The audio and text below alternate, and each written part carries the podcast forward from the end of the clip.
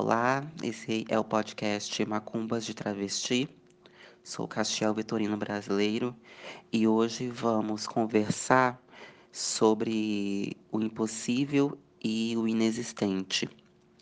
É, e algumas das experiências que eu tenho com terreiros de macumba brasileiros, as relações que eu tenho desenvolvido dentro desses terreiros, infelizmente, é através é, de conflitos no qual eu questiono a falácia que me é contada é, a respeito da inexistência e da impossibilidade de se construir uma ancestralidade travesti, a inexistência e a impossibilidade de ser respeitada e de ser acolhida como uma travesti dentro dessa, desses espaços de cura. É, infelizmente, esses espaços de cura de matrizes africanas no Brasil têm sido organizadas através de processos de tradição, no qual essas tradições são criadas a partir de negociações que essas pessoas dirigentes fazem com a colonialidade e nessas negociações algumas coisas se perdem, algumas coisas são decididas a se atualizarem, outras coisas se ignoram. Bem, nessas negociações que pessoas de cargo de poder têm feito com a colonialidade, algumas delas têm sido é, reafirmar posturas travestisfóbicas, racistas e misóginas dentro desses terreiros. Existe uma escolha, não é a escolha neoliberal, mas existe sim uma escolha de nos chamar no feminino, de nos permitir é, vestir de forma que não seja aquela como um homem. Enfim, são escolhas. E eu optei por viver o impossível e o inexistente. E é sobre é, a impossibilidade e a inexistência que eu venho construindo uma relação com a Yara, a qual a gente vai conversar hoje, porque no dia 27 de dezembro de 2019, a Yara me responde, né, um stories no Instagram dizendo que é sobre o seu processo de hormonização vegetal a partir de uma tintura que ela desenvolve com a placenta. E, bem, vamos conversar sobre isso, sobre transmutação, hormonização vegetal. E, em primeiro momento, quero pedir para você, Yara, que se apresente da melhor forma e do melhor jeito que decidir que seja delicioso para nós duas. E para todo mundo que está assistindo também essa porra. Vamos que vamos. Oi, amiga. Oi, todo mundo. Boa tarde, bom dia, boa noite. É... Ai, tô bem feliz de estar tá, de tá nessa conversa com você. Muito obrigada, antes de tudo. Tô... É... Foi, foi, foi bem massa esse, esse convite. Eu admiro muito o que você, você fala, que você escreve, que você produz artisticamente. Acho que a gente tem muita coisa para trocar e essa é uma primeira coisa massa, assim, de, de fazer. É, participar desse seu um, disparador, é, desse provocador que, que tá nascendo agora, né? Mais esse. Bem, eu sou Kilder Yara, é, sou de Recife, tô, tô, estou movedora, estou trabalhando com, os, com as artes do agora, é, com uma formação muito mais em dança, mas estou é, sempre em diálogo com outras linguagens e tentando descobrir o que é que eu tô fazendo agora, né? O que é que é essa outra coisa que tá me possibilitando falar o que eu o que me pede por expressão, o que o que eu, sei lá, o que me incomoda e enfim, de alguma outra forma que não seja a mesma que eu fiz por anos e que foi acredito que foi dito e consagrado como dança, não sei. Tô aí me mexendo para botar alguma coisa no mundo. é isso que eu faço. Então, estava falando sobre é, toda essa herança né, colonial, esses, esses acordos que, que nossos dirigentes fazem e como essa coisa toda é, funciona, se, se organiza dentro, historicamente, né, também assim, dentro da, dessas práticas de cura.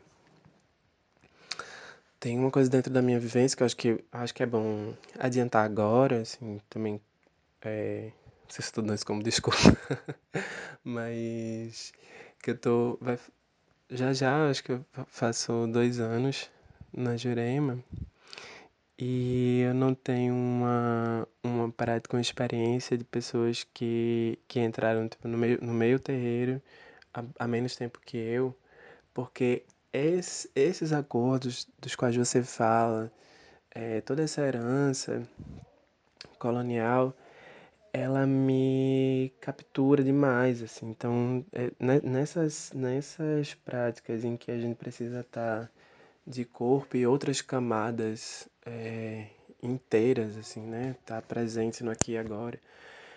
É, é, é, é bem difícil, assim, tá?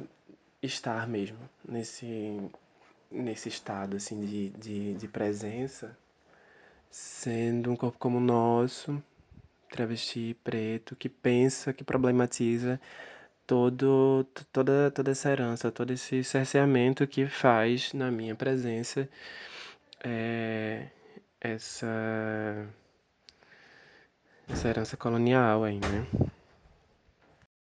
E aí, já a partir disso, a gente vê como é, como é violento, né? Como é esse carrego que é essa herança. É...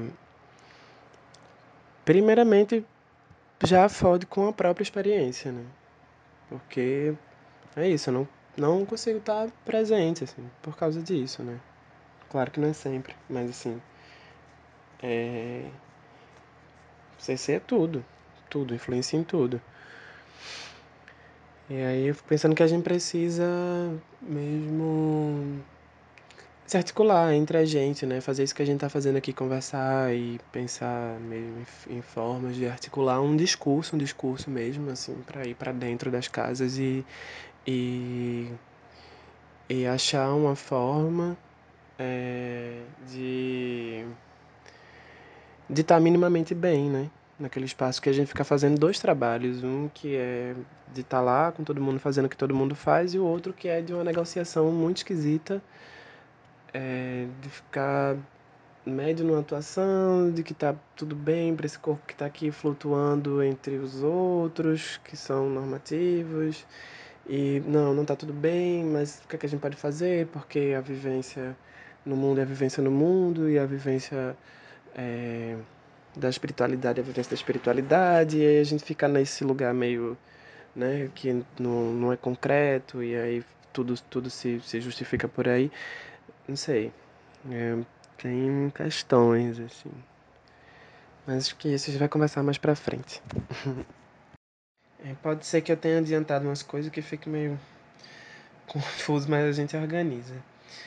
É foi bafo esse encontro, né? Da gente a partir dessa coisa da, da harmonização natural e tal. E a gente ter se encontrado bem depois, quando era possível se encontrar. é... Mas deixa eu dizer que é a minha experiência com, com a harmonização natural em relação à, à terapia alopática, né, com, com sintéticos, ela foi bem menor. Eu, eu hoje em dia faço, faço poucas coisas só para equilibrar. E a relação com, com a tintura, amiga, eu não produzo a tintura de placenta, né? A tintura de placenta ela é feita por placenteiras, assim. As tinturas que eu, que eu tomei foram doações de mães que fizeram é, a tintura, né?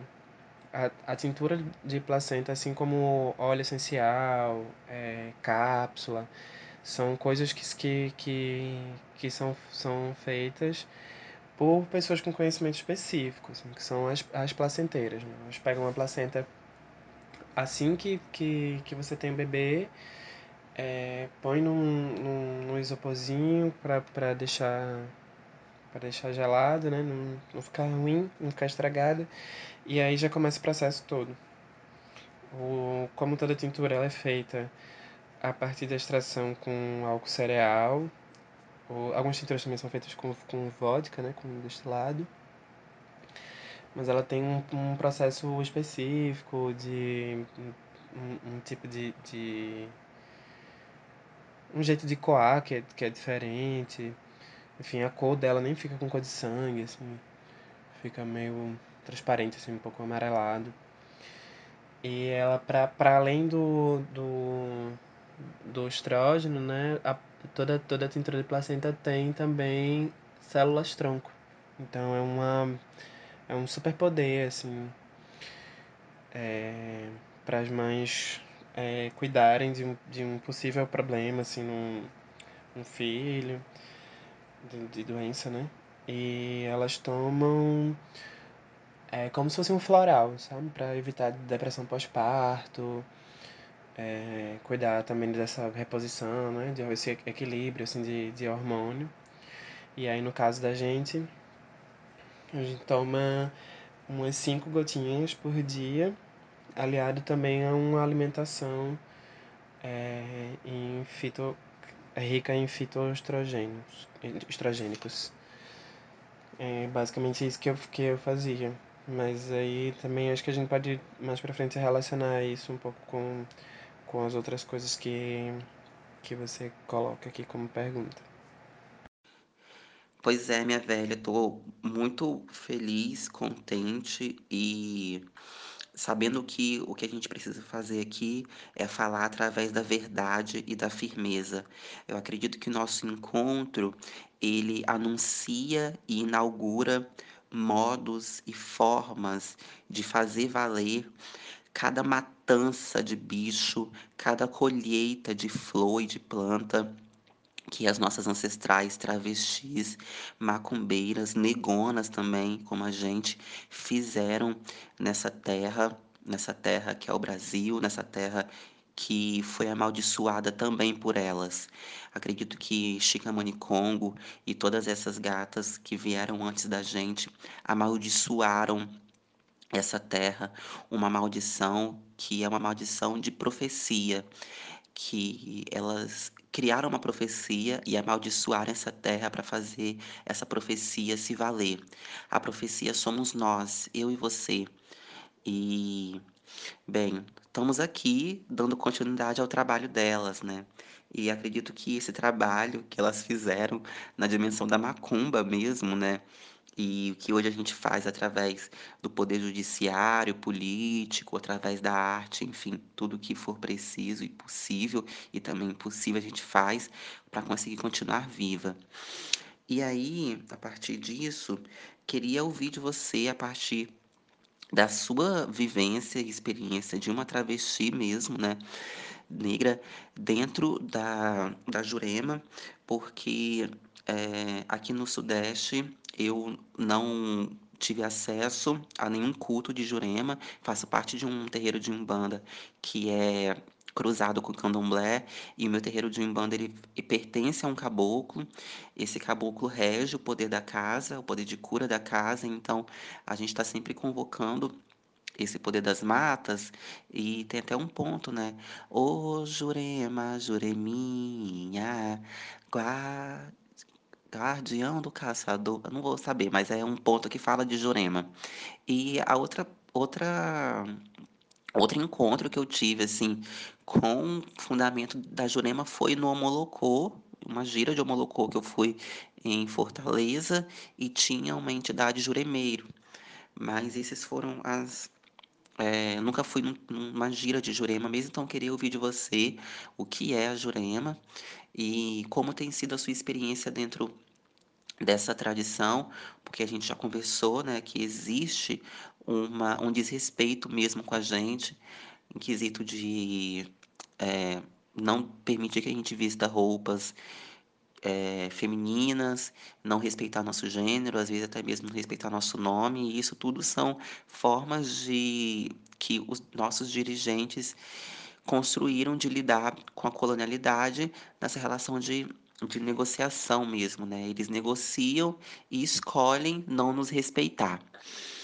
E a partir daí as tradições continuam acontecendo.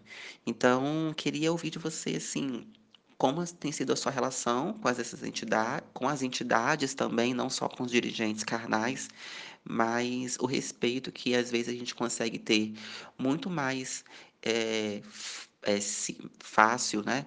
Muito mais recorrente entre as entidades do que com os nossos irmãos de fé que estão aqui nessa desgraça de mundo e às vezes só corrobora, geralmente só corrobora para que a gente continue é, nos distanciando desses processos de cura, né?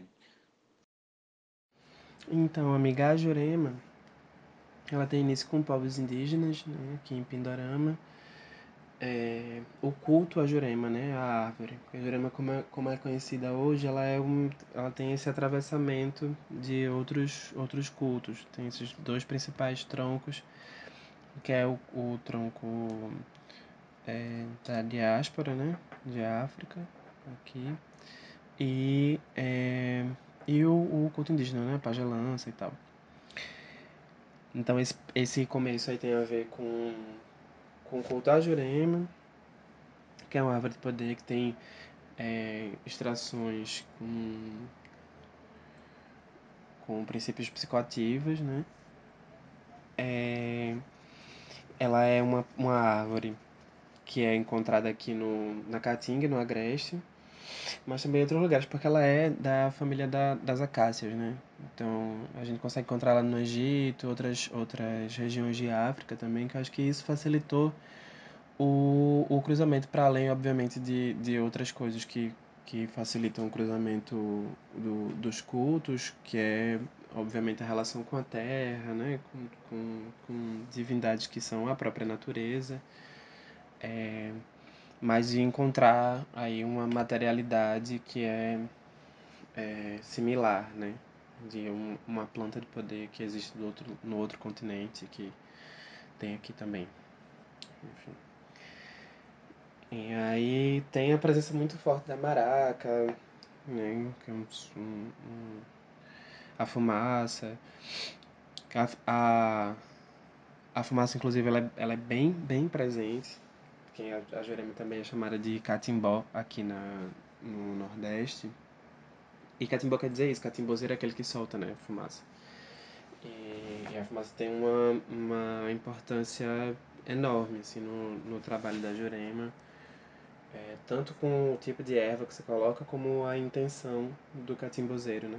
De, de cura, enfim, de abrir uma gira, de limpar o espaço.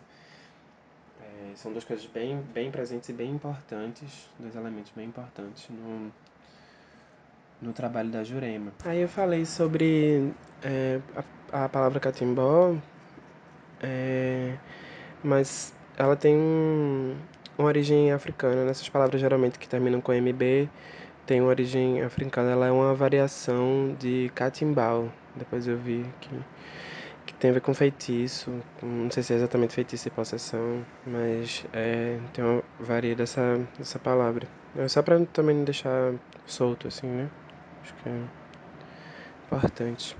Aí eu tava querendo falar também que é, para além de, de uma religião, a, a Jurema é uma tradição, né, amigo? É, Alexandre Lomilodô, que é o mestre daqui, ele fala muito da, da importância da gente afirmar a, a Jurema como uma tradição, uma tradição de matriz indígena, né? Porque esse o, o apagamento é, da, dos costumes, das práticas indígenas é, foi, foi muito grande e aí nisso a Jurema vai junto, né? Por muito tempo só se falou, só se propagou sobre estudos e aí tudo. É, sobre Umbanda e, e candomblé, quando na verdade é, essas práticas a, acontecem no, no, nos terreiros também. é, é muito comum você ver é, um terreiro de umbandas aqui, eu acho que isso acontece aí também, é, ter tipo centro espírita de umbanda, caboclo, tal, tal, tal. E aí nitidamente tem uma influência muito grande de Jurema e aí não se fala de Jurema lá. Ou tem um, um em estudos um, um nagocentrismo muito grande, assim, de, de só se falar do candomblé, quando na verdade nas casas tem uma iniciação com a jurema, sabe? As pessoas passam pela jurema e aí depois é, passam pelo candomblé. Isso não é uma regra, mas isso é, um, isso é bem presente aqui, no, nos cultos aqui, em Pernambuco. É, então isso sempre teve muito presente e aí tem um trabalho de alguns anos, sei lá, de uns 20 ou 30 anos de, de reafirmar e aí tem pessoas, né, em várias frentes, assim, dentro da academia, é, nos movimentos populares e tudo mais, de afirmar mesmo a, a, a Jurema como, como uma tradição, porque a gente vê esse, esse apagamento vindo aí com um cruzamento, assim, um embranquecimento muito grande kardecista e, e, e cristão que aparece muito nos, nos terreiros de, de Umbanda e que, de novo, apagam costume, é, práticas indígenas, né, de matrizes indígenas rola essa essa dupla pertença religiosa, né? Das pessoas serem da Jurema e do Candomblé e às vezes até tem uma terceira que é, de novo, falar dessa invasão que tá parece que é uma raiz, assim, uma imagem de uma raiz, assim, que vai ficando no, no pé de todo mundo, que é desse catolicismo popular que rola aqui no Nordeste, assim, muito forte. As pessoas têm o costume de dizer que nascem católicas, né? Então, dentro do, dentro do terreiro, você vai ver gente que é devoto, assim, pra caralho, de santa tal, e, e tá fazendo trabalho de esquerda lá, virada no satanás, assim, no, na Jurema, sabe? Isso é bem comum aqui. Aí eu vou tentar não, não me estender muito nisso, para também responder as outras coisas, porque é tem muita informação no Jurema e tem coisa também que eu acho que eu nem consigo dar conta, assim, de, de falar. Que eu precisar ficar com o Pai de Santo aqui do lado para para falar, assim, porque tem muita, muita, muita informação. Mas acho que isso dá pra gente entender mais ou menos por onde passeia Jurema. E aí, para relacionar com, com o que segue na sua pergunta, é, as entidades da Jurema, elas foram pessoas, né? As mestras, mestres, ciganas, né? É, todas foram pessoas. E todas elas, grande parte delas, é, pretas, indígenas, né? Caboclas e tudo. Algumas delas brancas sim, mas nenhuma delas de alguma é, classe muito bem favorecida. Assim, as pessoas são é, foram pessoas é, marginalizadas, violentadas, que sofreram muito. E aí isso me faz questionar ainda mais o que, o que você me traz, né, sobre uma espiritualidade travesti, assim. Onde é que estão os corpos da gente nessa história, assim, nessa história mesmo, assim, onde é que estão essas pessoas, né, como nós, assim. Porque a gente cultua é, pessoas marginalizadas e quando chega um corpo em terra, o nosso, que é mais um corpo marginalizado, é, ele, ele é colocado em. ele é suspenso, né? Ele é. Só tem duas caixas para você pertencer. Só você ou vai para a energia masculina, ou você vai para a energia feminina. E aí é onde eu fico muito inquieta, me sinto também desrespeitada. O que é o contraditório é que a Jurema não tem uma, uma, uma, forma né, de se seguir. Ela não tem um, um não tem preceitos tão duros. Assim. Cada, cada casa tem sua forma de cultuar é, cada casa também, de acordo né, com, com pensamento, com o histórico de, de seus dirigentes e de acordo com as entidades também que, que regem ali. Então tem na Jurema esse, esse, essa troca, esse contínuo de aprender com o que a entidade traz como necessidade é, para aquele lugar, para o trabalho naquele lugar, mas também das entidades aprenderem a realidade da, daquelas pessoas que estão cultuando naquela casa. E aí eu lembro muito bem assim de um dia que eu tava logo, logo quando eu quando eu me batizei, e aí tem essa palavra, né, que usa batizado, no, no terreiro, eu ouvi de um mestre um, que tem uma performance assim, né, muito machistona e tal, e uma fala assim também muito muito dura. Ele tava no corpo de uma bicha. E aí ele falou sobre sobre o aprendizado, que ele não podia pensar como ele pensava quando estava em terra, quando estava vivo, né? Que aprender com a realidade das pessoas que cultuam a Jurema faz parte da evolução espiritual dele. Que, enfim, ele agradeceu muito e tal sobre sobre aprendizado que foi evoluir com aquela matéria que carregava ele, que era o corpo de uma bicha. E ele, e ele reforçou muito sobre isso, sobre a Jurema ser um espaço de aprendizado e de adaptação a, ao lugar e às corpas daquele lugar. E aí eu ouvi isso, eu já tava numa pira de normalizar, né? Tava lendo bastante coisa, tava me entendendo e tal. E aí depois de um, de um tempo eu fui vendo que essa minha empolgação, assim, sobre ter um lugar que é mais que óbvio, né? De, de, de tranquilidade, de poder estar tá, né, numa equidade com, com outros corpos que vão ali pra se curar, pra agradecer, enfim. É, que não, que aí tem mais essa coisa para lidar, né? Que aí no, no, no culto mesmo, enquanto um corpo harmonizado, corpo transgênero, é, seres testiculares, calça, seres uterinos, saia e é isso. Chorou.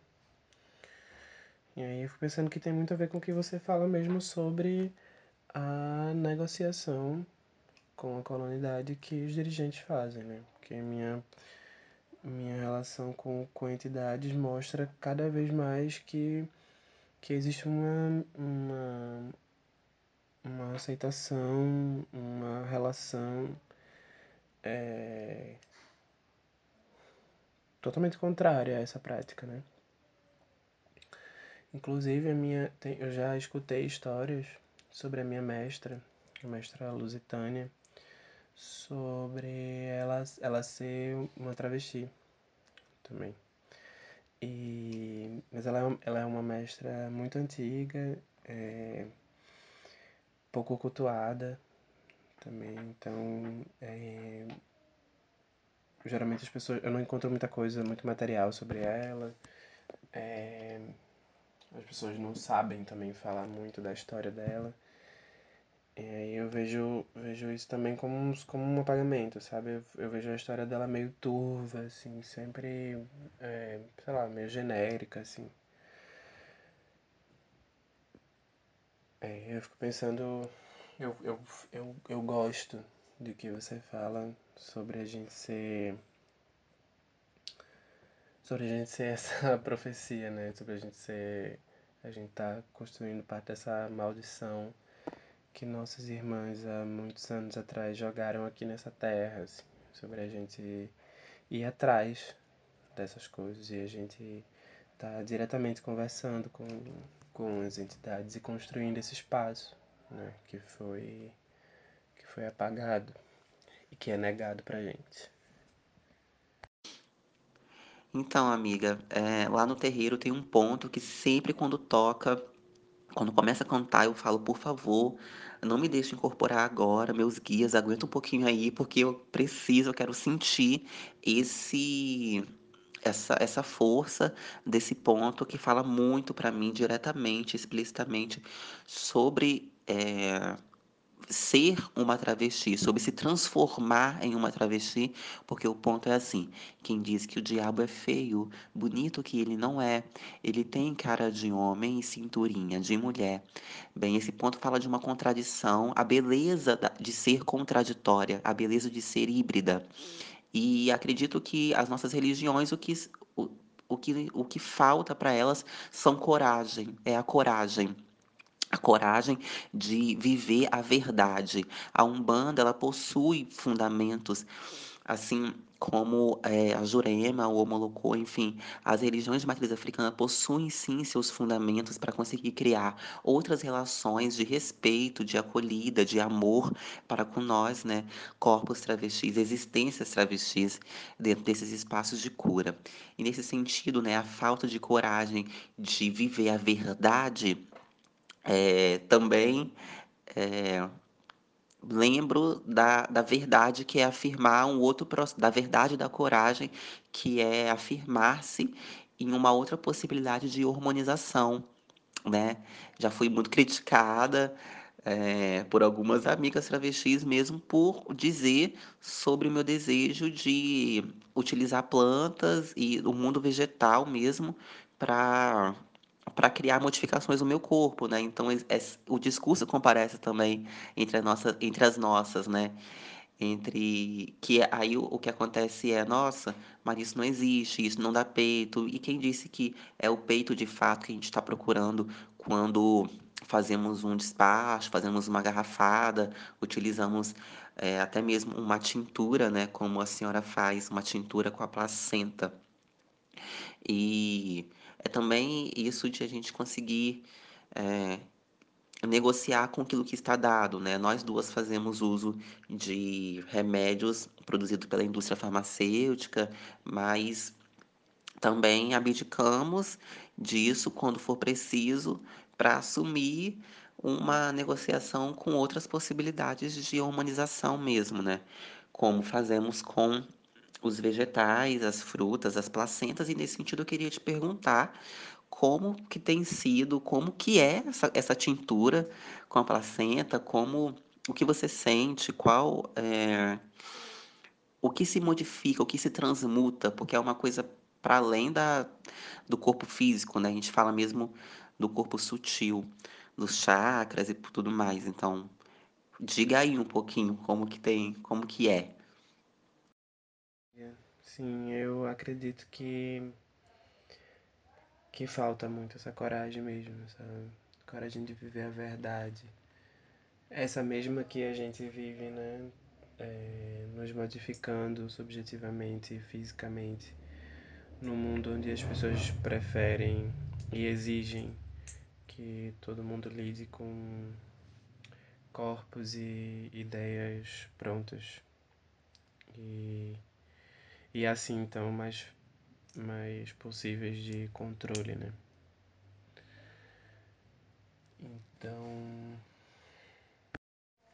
então eu acho que essa relação com com o natural também tem a ver com a a a verdade que a gente tem, nós travestis macumbeiras, eh, que a gente tem da relação com com o natural, né, porque socialmente o sintético é muito mais validado, né, então, eh, é de se esperar que as nossas, eh, coloquem de lado essa alternativa, assim. Também porque obviamente, eh, existe uma expectativa de uma transformação estética, né, e como você disse, não é sempre isso que que tá se buscando quando a gente usa essas alternativas. Cientificamente, a a ATH natural com a alimentação de fitoestrogênicos não não, não modifica o corpo, né? Não tem nada que comprove que essa alimentação é, modifique o corpo. Assim como também a, a tintura de placenta. Aí eu não vou falar aqui sobre como é a tintura de placenta, porque eu falei um pouco antes, assim, super me adiantei. É, só para não repetir aqui. Mas sobre a tintura de placenta eu nunca encontrei nada escrito assim. Eu fiz já, assim, por encontrar é, umas gatas que já estavam fazendo a alimentação também. É, e uma, umas gatas que tá na mesma pira, assim, umas bruxas, uma galera que também é de terreiro, enfim, e que encontrou essa alternativa, né? É, e aí eu, na minha, na minha experiência, eu senti, eu senti mudanças internas, assim, incríveis. Para além da, da, da, da alimentação ser super saudável, né? Que você muda tudo. Porque você precisa ingerir muito fitoestrogênico para teoricamente fazer resultado, né? Então, é, eu me senti super bem, porque eu estava me, me alimentando muito, muito, muito bem. Eu estava em condições de fazer isso também. É, e quando chegou a tintura, eu senti muita modificação interna, assim, muita modificação energética mesmo. É, rolou uma coisa que eu decidi chamar de, de energia feminina, assim, de entender dentro do meu processo, assim, que, que era isso que eu estava querendo mesmo. Assim. E isso, inclusive, me fez. É, foi o que me fez decidir tomar é, hormônios sintéticos, assim, porque eu entendi que eu queria modificar, que eu queria a possibilidade sem um compromisso de correr atrás de uma passabilidade cisgênero, assim, mas que eu queria que eu queria que eu posso fazer o que eu quiser com o meu corpo, assim, sabe? Foi foi um momento bem bem importante, assim, é, de entender que que esse corpo de fato é meu, assim, quando eu modifico ele, isso ficou muito nítido para mim, assim, dessa decisão é, desse, desse poder aparecer para mim. Assim. Sim, amigo, eu acredito na acredito e produzo uma espiritualidade travesti macumbeira como uma situação enxusiástica, uma situação pombogiresca. A espiritualidade travesti para mim é de fato uma encruzilhada né, e a encruzilhada é a negociação, né? Como nos aponta, como nos ensina aí os Exus malandros e toda a sua falange. É, nesse, nesse sentido, assim, eu penso a nossa negociação acontecendo entre fitoterapias, benzimentos e despachos, matanças, cortes e ferramentas de modificação corporal é, oferecidas pelo mundo colonial, né? Pela medicina e pela farmácia, e pela farmácia, porque assim, os nossos hormônios que temos hoje em dia, nenhum foi feito para o nosso corpo testiculado e feminino. Mas é, ao mesmo tempo a gente negocia com isso e escolhe quando vamos usar um hormônio da farmácia e quando vamos fazer uma garrafada, uma tintura de placenta. E aí essa negociação ela aponta para uma condição de transmutação, de metamorfose mesmo que estamos tentando sustentar né, no nosso corpo. Sustentar essa, essa, essa condição, essa situação de sermos pessoas híbridas, sermos, ser, sermos seres híbridas, como você mesmo diz é, no seu nome, né? Sereia de pau, Yara. E aí nessa nessa ai, nesse nessa profundidade que é a transmutação travesti, eu lembro também da, da minha experiência que foi assistir por Onde os Porcos Andam, que é a obra cênica que você dirige e que você também comparece como atriz e performer. Eu, eu assisti essa obra no, na Mostra Internacional de Teatro de São Paulo, no começo desse ano. E em vários momentos vocês é, me produzem deleites e desconfortos, é, os deleites, os deleites e os, desconfor e os desconfortos que comparecem e que produzem a experiência de transmutação que é cotidiana, é cotidiana. E isso fica muito nítido para mim quando vocês começam a colocar as próteses, né? E mostram de fato é, outras possibilidades de viver esse corpo animal. E assim, é, o seu corpo é um corpo de sereia, é um corpo híbrido, é um corpo contraditório, porque é um corpo de sereia de peito e pau, né? Nós somos travestis. E as sereias para Umbanda são seres encantados possíveis de serem incorporados. Então, eu já incorporei sereias no meu terreiro, várias meninas e meninos também, enfim, travestis incorporam sereias e faz parte do processo mediúnico de evolução também, de expansão, né? Conseguir encontrar com essas, com essas vidas. E a espiritualidade travesti, para mim, ela propõe uma hibridização não só com é, outras espécies animais, não só com peixe, mas também com a com seres do reino animal, do reino vegetal e do reino mineral, né? Como construir um corpo onde filamentos de ametistas estejam presentes, onde o, o hibisco, o mulungo, a arruda, a espada de Ogum também compareçam, né? Enfim. E aí, nesse sentido, eu queria é, te perguntar mesmo como tem sido é, ser, como tem sido sustentar essa sereia de paus, essa transmutação. E é, quero ouvir dessa sereia o que é nadar nessas profundidades, né? Continuar ouvindo. Menina, foi babada essa pergunta, viu? Mas vamos lá. É, negociação, né? Que você começa então. É sempre bem presente, né? A negociação da com essas ferramentas do, do mundo, né? Que, que são, são produzidas, como você disse, que não são pensadas para o nosso corpo com, enfim, com outras práticas que a gente que a gente desenvolve.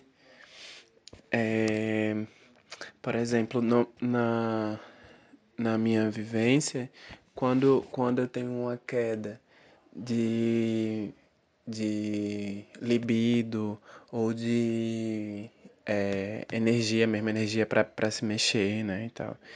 Aí eu recorro a algumas coisas que, que eu fazia com mais intensidade na quando eu estava só na terapia natural. Alguns chás e garrafadas que ajudam a, a equilibrar, assim.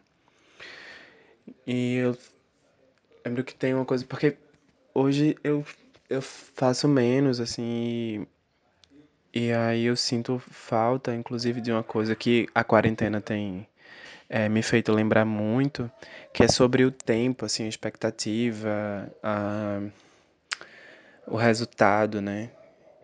Que, que a terapia natural me, me ensinou muito sobre a regularidade e o seu compromisso com aquilo, sabe? Porque tanto, tanto na expectativa da estética, de mudar o corpo, quanto, quanto em, em outras camadas, a gente tem é, essa promessa do, do sintético de, de que as coisas aconteçam num, num tempo ou outro, num tempo que não é do corpo, né? É no pra já, assim, pra agora. E aí essa lógica é uma lógica bem capitalista, né? É uma, essa lógica que você tem os resultados rápido, mas isso também traz muito, muitos ônus, assim. E, e a terapia natural me, me ajudou muito a, a repensar o tempo, sabe?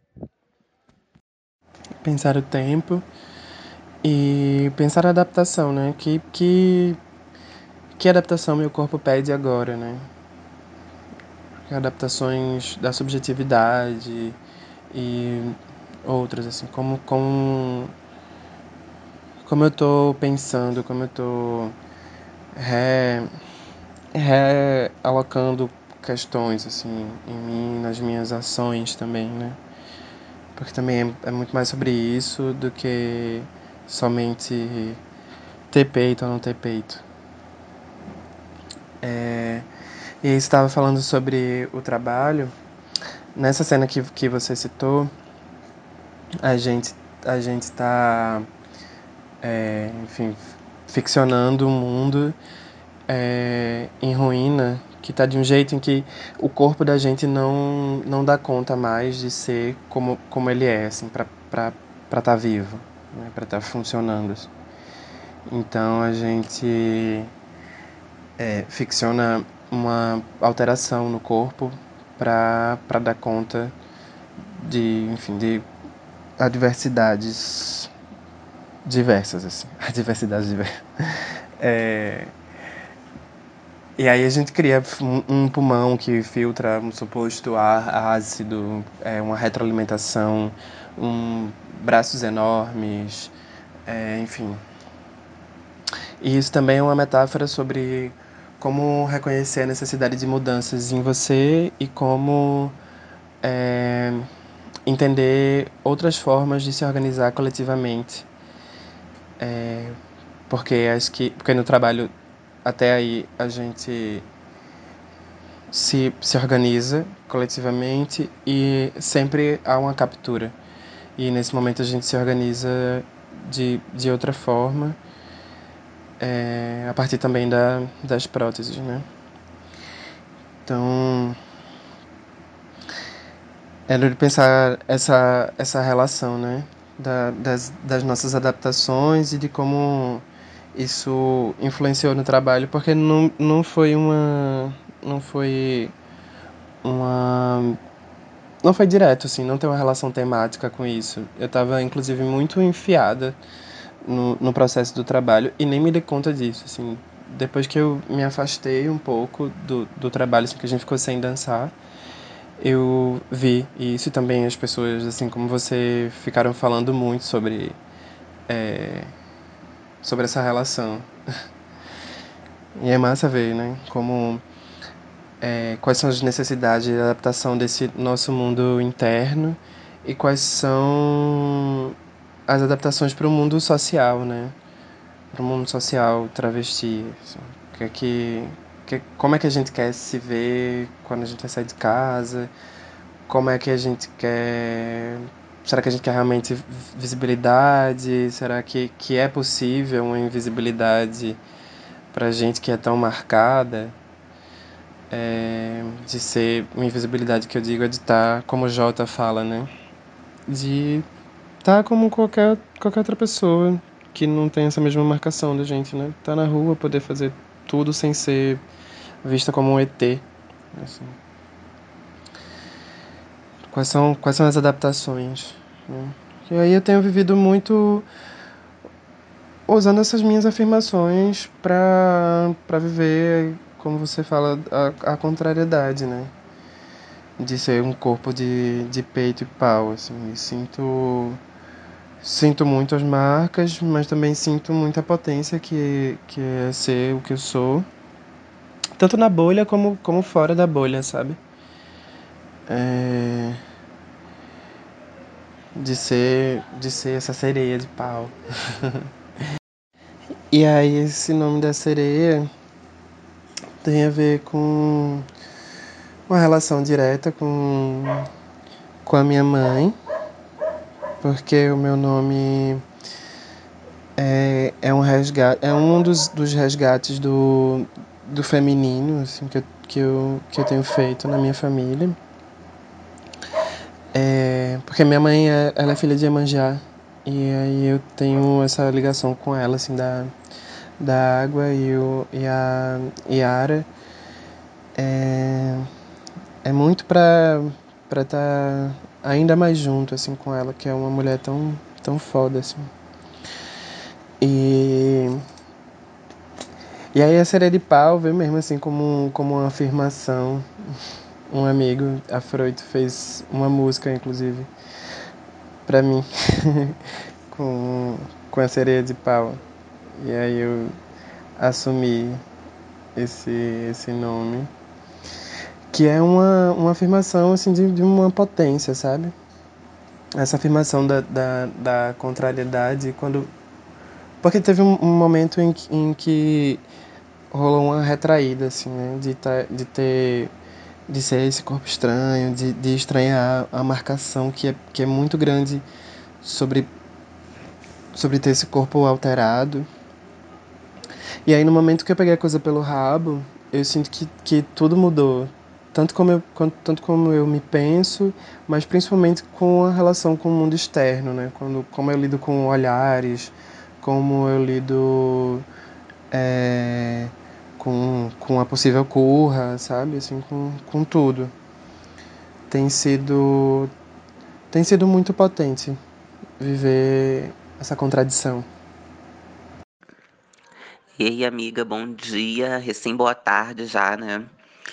Bem, foi incrível, assim, experiência, construir, primeiro, né, construir esse, esse tempo e experimentá-lo durante todos esses dias na construção desse diálogo que não foi feito num tempo cronológico, mas num tempo de cura, né, que a gente inaugurou aí em nosso encontro, em nossos encontros.